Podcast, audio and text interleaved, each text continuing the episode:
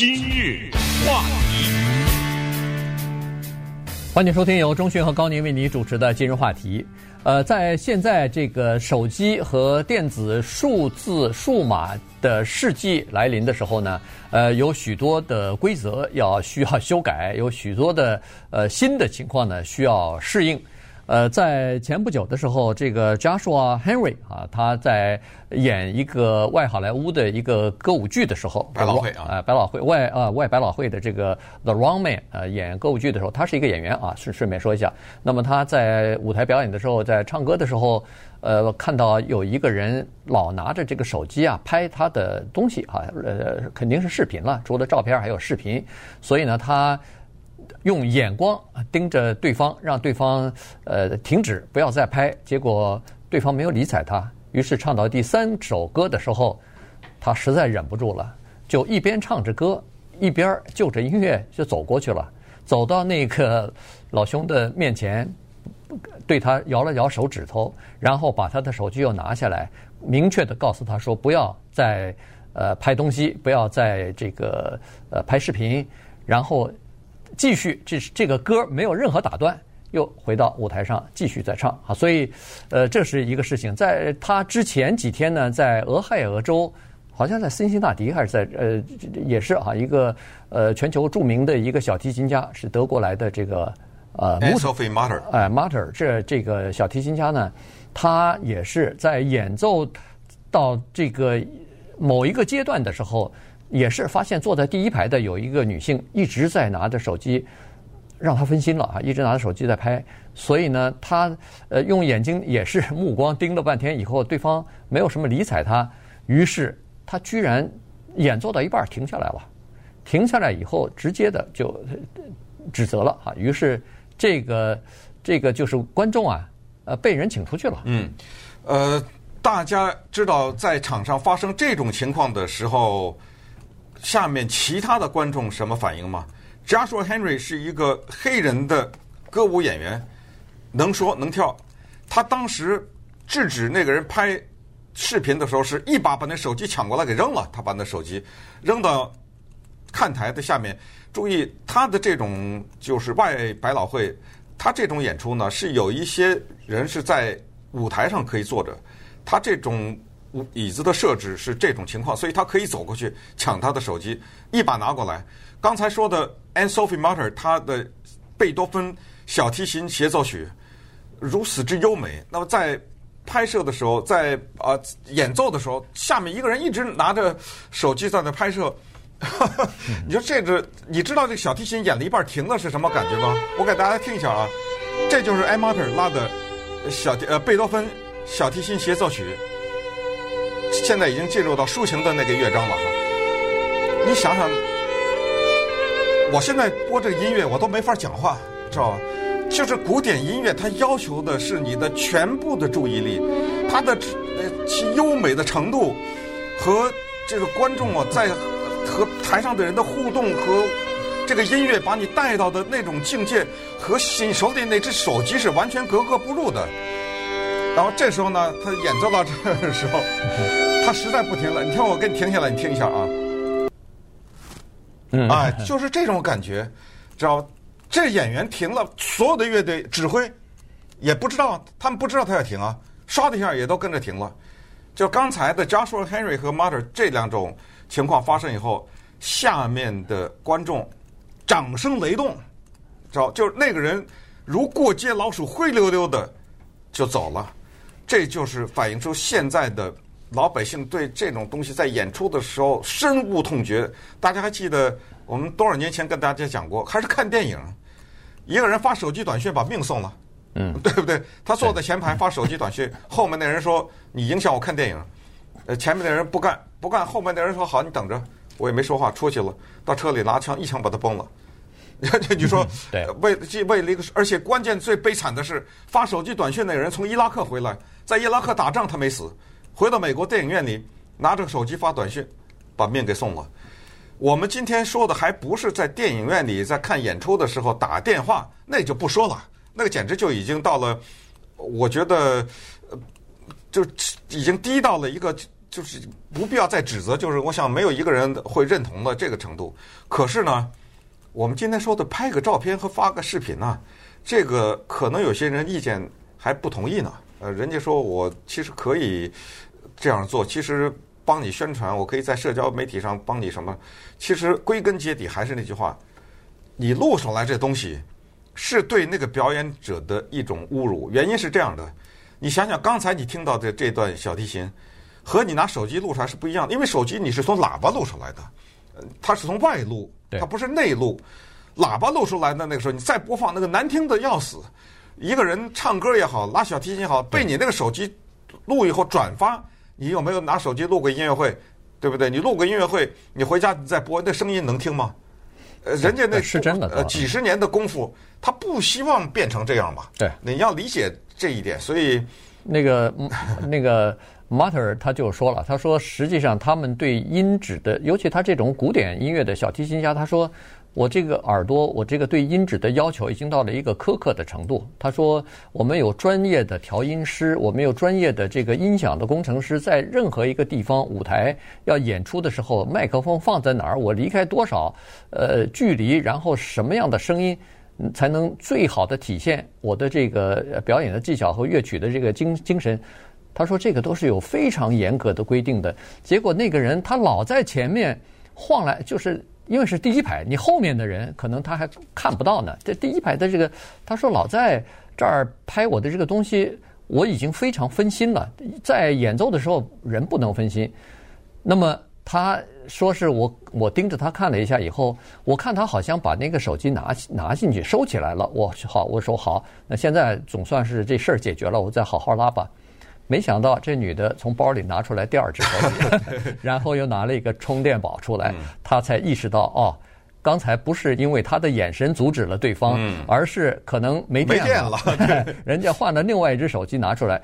再拍的时候，他觉得这是忍无可忍了。他说：“我这个时候已经恨不得快要爆发出来了，爆炸了。”于是他真的就停下来了。那当然，刚才说了，这个观众是鼓掌，然后这个事情放到视频，就是放到这个呃，就社区媒体上上面呢，也都是大家都是对呃艺术家。的这种举动表示支持，也就是说，在这样的表演场合当中，你要用手机拍照也好，去视频拍这个视频也好，确实是违反就是一般的社交礼仪。就是这在这个剧场，呃，哪怕你现在有电子手机了，也是违反这种一般的习俗的。而且，我相信在古典音乐会和这个外百老汇的这种歌舞剧。表演之前，人家不管是在节目单上还是在广播上，都会告诉你说，请把你的手机收起来、关掉或者是静音。反正人家都会告诉你，不要拿出来拍照，不要拿出来什么。这还是确实还是有人不太听啊。我我是发现，尤其是咱们华人在看演演唱会的时候、演出的时候，用手机的情况格外的多。嗯，呃，这个呢。挺悲哀的，我我用的词稍微重了点。为什么说是悲哀呢？呃，原因是在这儿，就是你想一想，他是什么目的去拍？基本上是这样的，他觉得他如果没拍啊，等于他没来，嗯，等于这场演出他没看过。这是第一个。第二呢，他很大的程度是为了做下一件事情，叫做分享。他完了以后，他说：“你看，我去了哪儿？我看了德国小提琴家演出，有。”视频为证，哎，他他是为了传播这个东西。呃，第三呢，基本上就是一种，我为什么说刚才就叫为别人活着？什么意思呢？什么叫为别人活着？就是其实我来听这场音乐会，他有没有打动我？我有没有这场音乐会听完以后对人生多了一些理解，或者是对古典音乐多了一些理解？这都不重要，重要的是别人怎么看我。我发出去以后，比如说我激起了别人对我的嫉妒，别人对我的羡慕，别人对我的喜爱，别人对我的什么什么，所有的这一些都是用的“别人”这个字。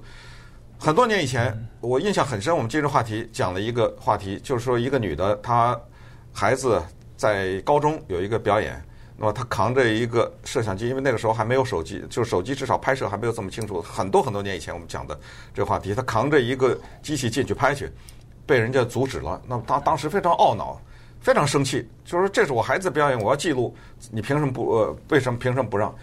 但是后来等演出完了以后呢，他再去想的时候，他想他就得出一个结论，叫做二手人生啊。这个是后来就为什么我说，因为当时很多人。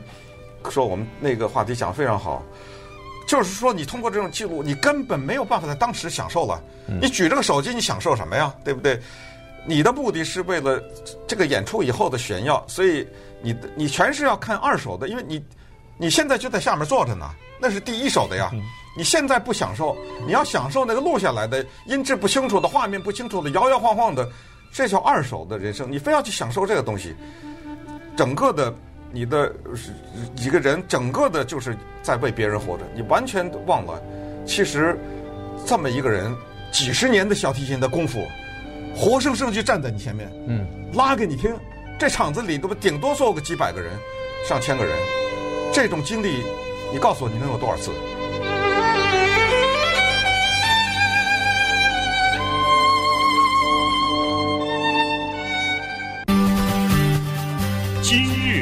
话题，欢迎继续收听由钟迅和高宁为你主持的今日话题。这段时间跟大家讲的呢，是在这个手机时代，在现在的电子数位时代呢，呃，在剧院里边的一些礼仪啊，现在有些改变啊，或者说是需要人们的适应。呃，因为有了手机以后太方便了，所以有很多人就在这个表演的过程当中，要么就发短信，要么就是呃拍照片，或者是拍视频。在有的情况之下，就影响了。第一是影响平别的观众啊，第二呢就是影响了表演的这些艺术家。